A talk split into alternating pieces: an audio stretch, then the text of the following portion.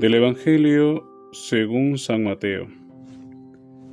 En aquel tiempo dijo Jesús a sus discípulos, No todo el que me dice Señor, Señor, entrará en el reino de los cielos, sino el que cumple la voluntad de mi Padre que está en el cielo. El que escuche estas palabras mías y las pone en práctica, se parece a aquel hombre prudente que edificó su casa sobre roca. Cayó la lluvia, se salieron los ríos, soplaron los vientos y arremetieron contra aquella casa. Pero no se hundió, porque estaba cimentada sobre roca. Al contrario, el que escucha estas palabras mías y no las pone en práctica, se parece a aquel hombre necio que edificó su casa sobre arena. Cayó la lluvia, se salieron los ríos, soplaron los vientos y arremetieron contra la casa. Esta se derrumbó y fue grande su ruina.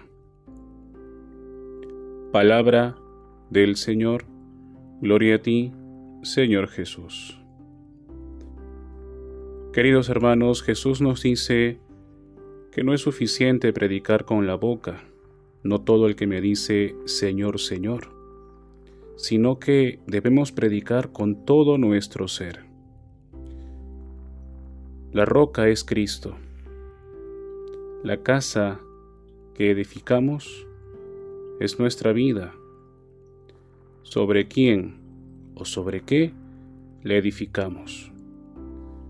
Si es sobre Cristo, vendrán situaciones difíciles, tribulaciones, como esas tormentas.